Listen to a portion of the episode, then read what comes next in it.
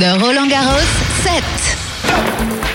This podcast is brought to you by MasterCard.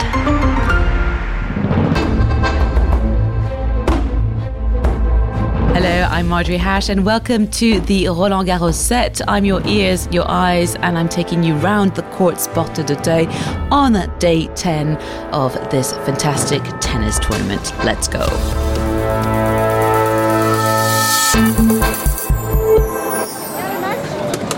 I was just chatting to someone, a security guard, who told me that Roland Garros as an event has also changed a lot over the last four years. It's become very beautiful in the sense of the stadiums are beautiful, the courts are lovely. Walking around is also an occasion to enjoy looking at people because people like to dress up when they come here from all over the world. And also, there's a lot of art on display. Um, already last year, the new uh, statues of Nadal and of Roland Garros himself at the entrance doors of the were unveiled, and uh, not many people could enjoy them because of the COVID restrictions in terms of the number of people who could attend this event. But this year, it's a full swing Roland Garros, and many more people have been able to enjoy the art. Talking of art, there's of course the poster, the annual poster. Let's find out more, and I'm heading to the ball boy and ball girls locker rooms. Every year, Roland Garros is known for having a beautiful poster, and this poster can be purchased in the shops and it can be seen around the tournament, the courts of Roland Garros here at Porte de Day. And we're going to go and meet the person behind this beautiful painting, and I'm going to get her to introduce herself. Hello. Bonjour, hello. My name is Louise Sartor. I'm a painter and uh, I did the painting for the poster this year. That's absolutely beautiful. First of all, can I get you to describe it, please? So the poster is a close-up uh, of uh, one of the ball boy or ball girl. You don't know. That's uh, one of the aspects of the poster. It's uh, very cropped, so you don't have the face of the character, and uh, it's in one of the key positions that they have very often during the match, where they have one knee on the floor, waiting to have a ball to pick up. Yeah, by the nets, you know. Yeah, that's really cool. So, what brought you to do that? Are you an avid tennis fan yourself from the get-go, or it's just uh, how did you stumble across this? No, I will not lie. I'm not uh, specifically fond of uh, any sport, but I will always look at it with pleasure as a, a spectacle, a source of inspiration. Uh, I'm much more interested in the visuals aspect of it than in the rules. So I went to see a lot of games. I was very observant, but not knowing exactly what was going on and trying to focus on the movements and the almost dance that was happening. And that was especially present in the ball boys and ball girls movements. Yeah, and they're particularly famous, the ball kids, as they also get called, of uh, Roland Garros. I'll let this pass. it's very buzzy, busy and bustling because you're about to sign some posters. We should tell our listeners that, they, you know, for the ball boys and ball girls, they're kind of like stars here at Roland Garros. They're very much appreciated.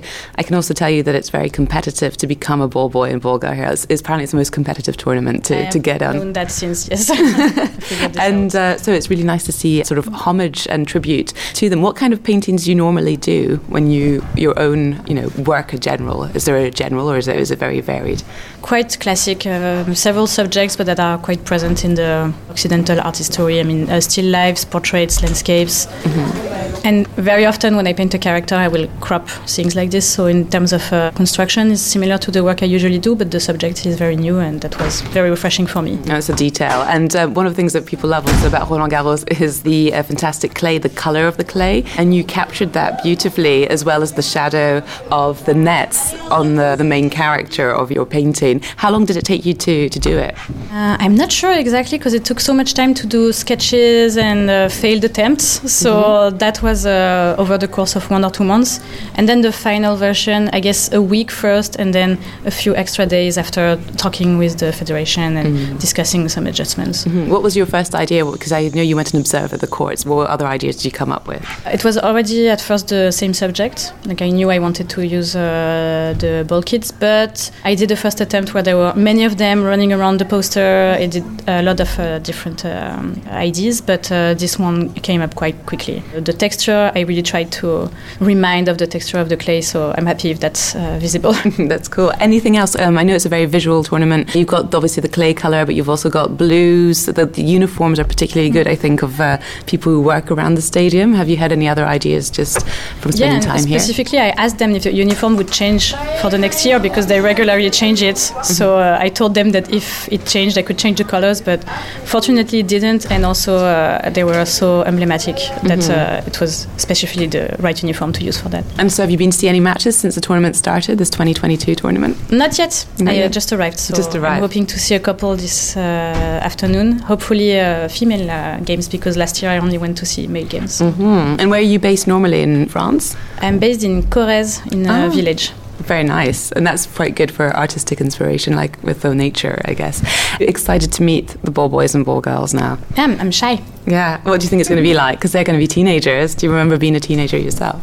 Yeah, and I was not nice, so I hope they are more.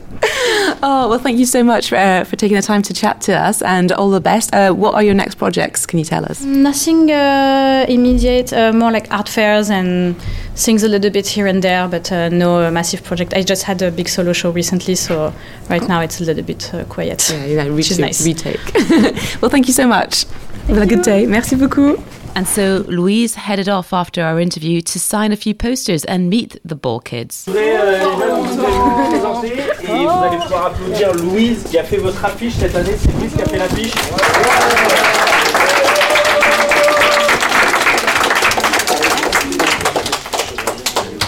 Euh, vous êtes vachement plus grand en vrai. Hein. You're a lot bigger in real life, she told them. One tall 14 year old ball boy we know is our spy. I had a little catch up with him. As a ball kid, Marin, what do you think of the poster, which obviously plays tribute to you guys? Well, I like it. It's, I think it's very nice. It's uh, I think it's the first time they have a, a poster for us. And so each of the ball boys or ball girls got a one and I really like it. I think it's really nice. Yeah. Mm-hmm. Are you going to be putting it up on your in your bedroom? I did. I did already. Already, yeah, yeah. already done. Yeah, perfect. Well, thank you so much for taking the time to chat to us. The Roland Garros set. Okay, I'm going to now take you to a little known spot. So there's an interesting thing also this year in terms of art around Roland Garros. There's a lot of uh, photography exhibitions, beautiful photos of the stadiums, of the clay courts, the people working them. They're really nice, and you can walk past them. And if you've got a mobile phone, you can use your QR code to scan and find out more information about those works of art. But there's also various little bits and bobs around Roland Garros courts that are like that. So it's perpetual movement. It's quite nice. We're going to walk past three musketeer statues, you know, these legendary tennis players of the turn of the 20th century.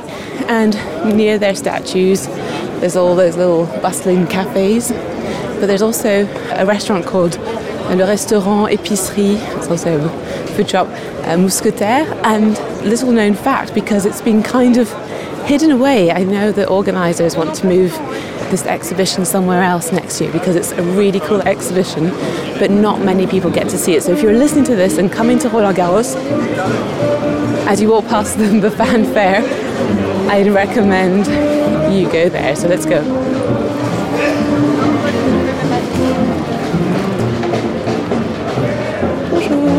So yes, in this épicerie where you can enjoy the smells of food and um, catch a little nibble, there's a lot of things on display, and they're not there permanently. They're just especially for Roland Garros. And first of all, it's the number of weird rackets.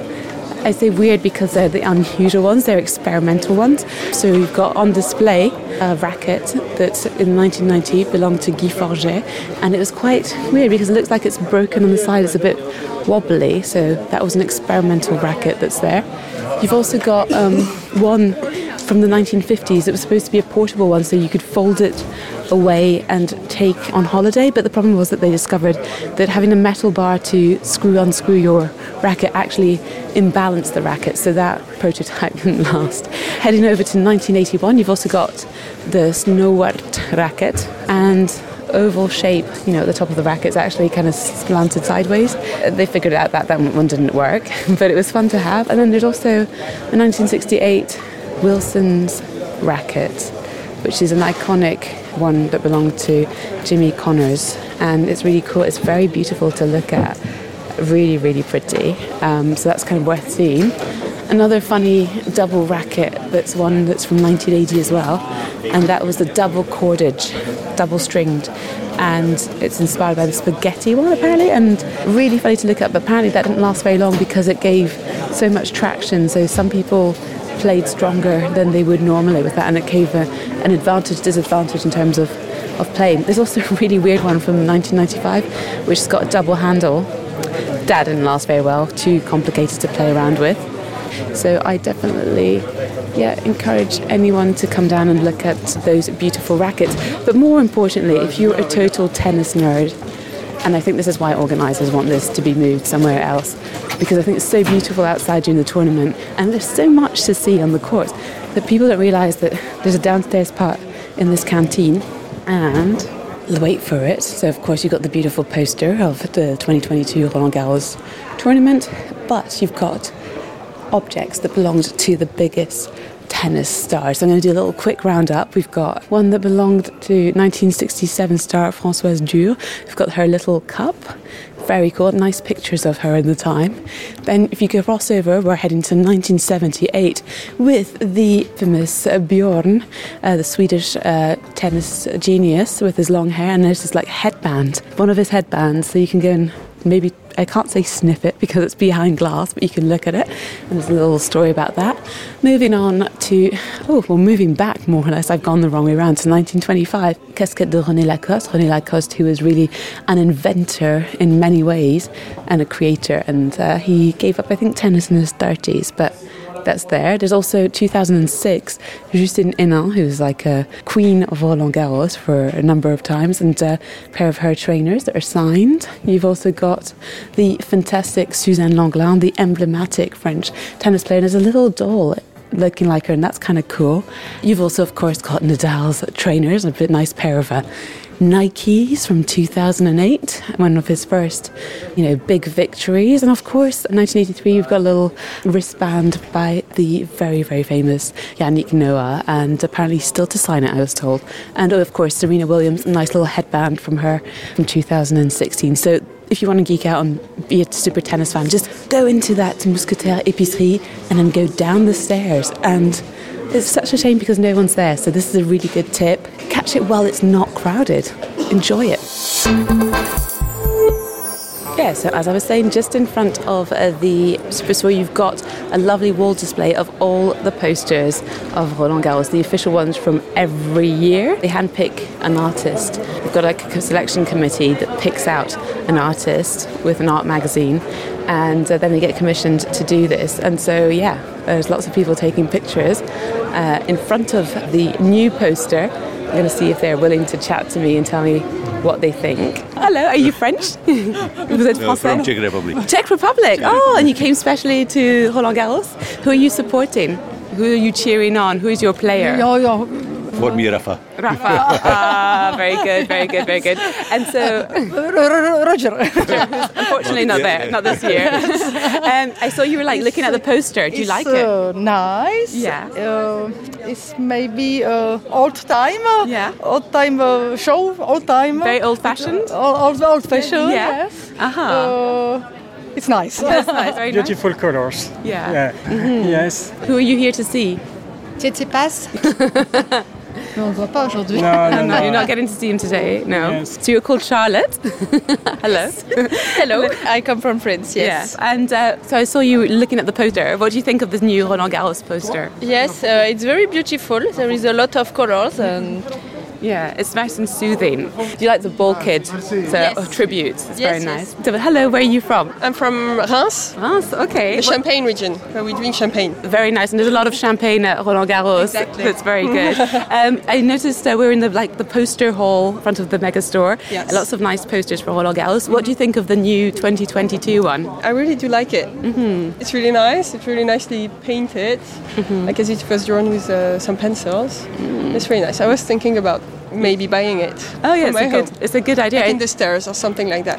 Who have you come to see? Who's your, your what players are you supporting this year? Actually, I've watched the tennis game of Ruud, which was really nice. Yeah. Uh, I really liked it. Unfortunately, I can't I can't go to see Tsitsipas because I feel like a lot of people are like, you know, gutted about that. But uh, yeah. Yeah. well, hopefully you see some really good matches as Yes, well. thank you very much. I'll let you, You go. Thank a you so day. much. Bye bye. Hello, where are you from?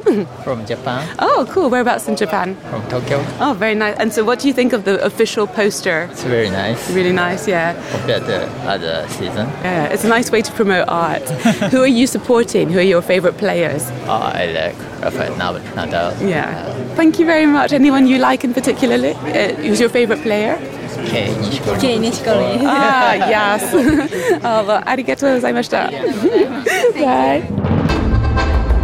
And that brings us to the end of today's edition of the Roland Garros podcast. Remember, you can check out the official 2022 poster on the Roland Garros website, or of course on the courts if you're hanging about Roland Garros itself. And you can also subscribe to this podcast there. Don't forget, you can also do so via your favorite platforms and streaming devices. And in the meantime, do stay tuned to Roland Garros Radio for all the latest on the tennis tournament, the matches, and so on. And feel free to drop us a line via Twitter. I'm on at Marjorie Hash. À demain.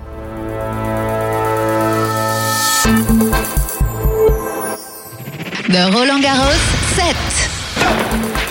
This podcast was brought to you by MasterCard.